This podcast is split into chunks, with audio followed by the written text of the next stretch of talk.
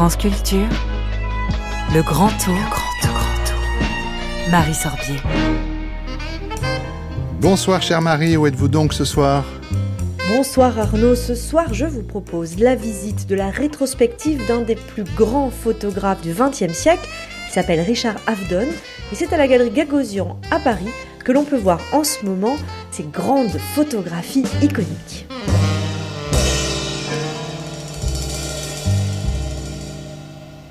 Alors je suis Édouard Prader, je suis directeur associé de la galerie Gagosian à Paris. Je m'appelle Sophie de Mello et je travaille dans les ventes à la galerie. Alors vous nous accueillez ici pour euh, cette exposition Avdon. C'est le centenaire d'Avdon, donc c'est aussi une des raisons pour lesquelles cette exposition est à Paris. Il y en a une précédemment à New York. Vous allez peut-être nous expliquer les différences. Euh, comment l'avez-vous construite cette exposition et qu'est-ce qu'on peut y voir? Alors absolument, c'était le centenaire de la naissance de Richard Avedon euh, l'an dernier, donc on a fait une première grande exposition euh, sur son travail un peu rétrospective. On avait demandé à 150 personnalités de choisir la photo d'Avedon qui les avait le plus marquées. Ça c'était à New York. Ça c'était à New York, et donc à Paris c'est un peu une extension de cette exposition, sauf que là c'est plus centré sur Avedon en tant que créateur d'icônes. Et aussi, on a cherché à mettre en valeur le, le, le lien très fort qu'il avait avec Paris dès la fin des années 40. Il a fait beaucoup de ses photos les plus célèbres euh, à Paris. Combien il y a de photos exposées ici? Une quarantaine. Alors on connaît Avdon comme photographe de mode, mais il est bien plus que ça. Son œuvre dépasse largement ces catégories-là. Peut-être que vous pourriez nous présenter euh, quelques-unes des œuvres emblématiques qui sont ici. On vous suit? Oui, excellent. Euh... Alors par quoi commence-t-on? Là, nous sommes dans l'entrée de la galerie, c'est la première salle quand on arrive. La première salle, euh, on voit des images qui font partie du portfolio de Paris.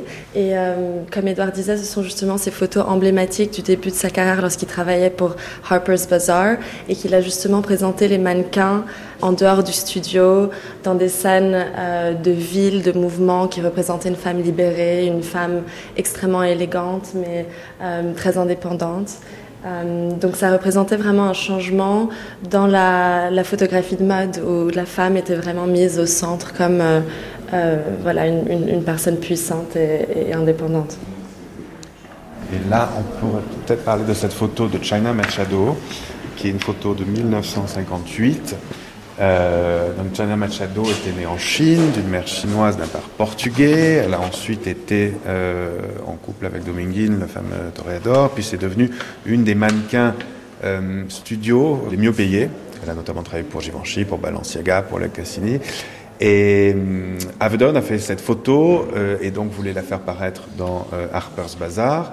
Et les dirigeants d'Harper's Bazaar ont refusé parce qu'ils ne voulaient pas de mannequin qui n'était pas blanche. Et donc c'était le moment où Avedon devait euh, renouveler son contrat, parce qu'il avait des contrats d'exclusivité avec les magazines. Et il a mis en balance son contrat et il a menacé de ne pas signer si on ne passait pas euh, China Machado. Et donc elle est passée. Après, elle a fait de nombreuses campagnes dans, dans Harper's Bazaar, mais à cette époque, c'est vraiment lui qui a insisté, donc qui a fait cet engagement, mettant en jeu son contrat pour qu'elle puisse paraître. Alors là, on entre dans la pièce principale du bas de la galerie. Ouais, ouais. Euh, alors ici, on a au centre de la pièce une image de Marilyn. Euh, qui a été imprimée en 1994, mais la photo a été prise en 57. Et cette composition ressemble un peu à un euh, une fresque, parce qu'on voit en fait dix fois Marilyn. Exactement. Mais l'image qui a été publiée justement après cette séance, qui est devenue l'image, une des images les plus connues de Marilyn, et celle-ci qu'on voit dans le coin là. Oui, Sad Marilyn. Voilà, le Sad Marilyn. Donc après toute cette séance d'extase, de performance, de danse qu'on voit dans cette longue frise. Que dans cette frise, en fait, les Marilyn sont très joyeuses, voire joueuses. Voilà. Alors que dans le portrait, on est dans toute cette ambiance. Exactement. Donc après toutes ces heures passées dans son atelier, euh, en faisant cette performance et cette danse, cette présentation de la Marilyn qui était euh, connue du grand public, euh, Avedon la, la retrouve dans ce moment d'introspection qu'il capture euh, sans trop la déranger, mais avec son accord. Et on voit une profonde tristesse euh, qui, était, qui était celle qui se cachait derrière euh, toute, toute, cette, toute cette énergie et les paillettes voilà, pour laquelle elle était connue.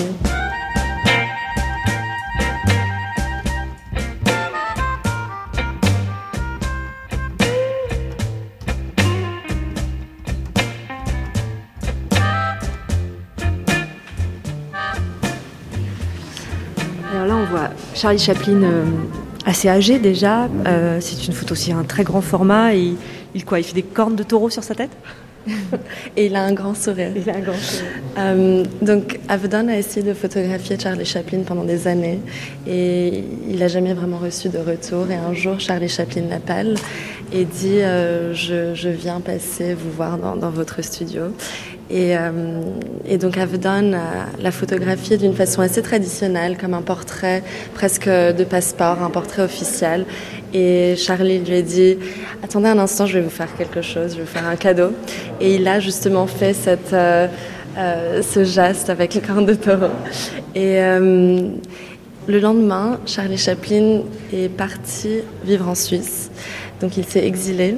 Et c'était son euh, dernier message aux États-Unis. Donc, euh, il était persécuté, il était euh, voilà, accusé d'être communiste et donc il, a, il a dû fuir les États-Unis et son dernier message, c'est justement cette image.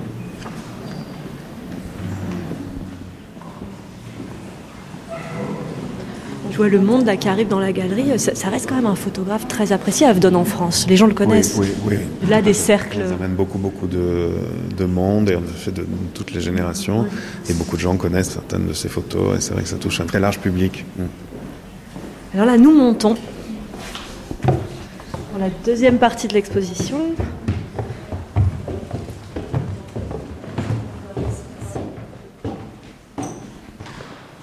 Alors dans cette salle, euh, au premier étage de la galerie, c'est tout de suite très différent.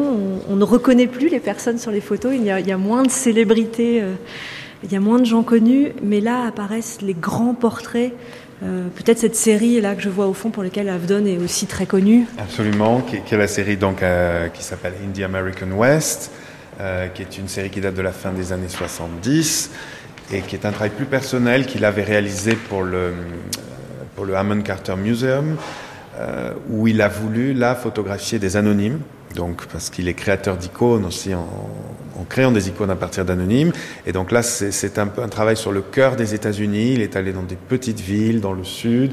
Il a photographié des gens qui étaient euh, mineurs, qui étaient euh, fermiers, agriculteurs, ou juste des gens qui l'ont intéressé, qu'il a repéré, comme cette jeune fille à droite, euh, qui a 12 ans. Toutes ces taches de rousseur. toutes ces taches de rousseur, qui a l'air euh, de faire beaucoup plus que 12 ans, dont il a rendu une image assez, assez incroyable. Ce sont des très grands formats. Très grands formats, absolument, qui ont tous la même taille euh, et qui sont tous montés sur aluminium. Comme vous voyez, ce qui est emblématique, enfin, caractéristique de cette série, qui à l'époque était aussi novateur de, de, monter comme ça les tirages sur, sur aluminium de cette taille, puisque la taille est plus grande que la taille réelle. Oui, ce qui donne cette impression euh, qu'ils nous regardent un peu de, haut. Ils sont assez imposants, euh, ces personnages.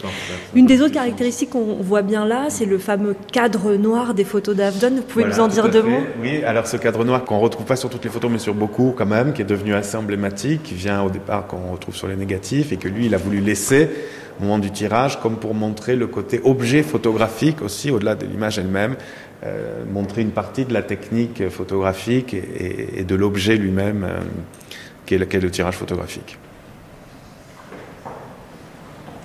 Peut-être qu'on peut finir notre euh, visite par ce portrait qui est très saisissant.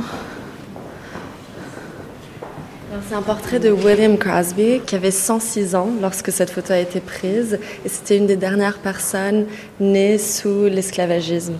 Euh, donc euh, voilà, on voit une espèce de résilience dans son regard. C'est un, très grand format aussi qui a été accroché assez bas, de sorte que les yeux de cet homme en fait sont à peu près à la hauteur de nos yeux à nous, ce qui est très troublant parce qu'on a vraiment la sensation euh, qu'il nous regarde et qu'il nous interroge du coup un peu quand même. Absolument, ouais.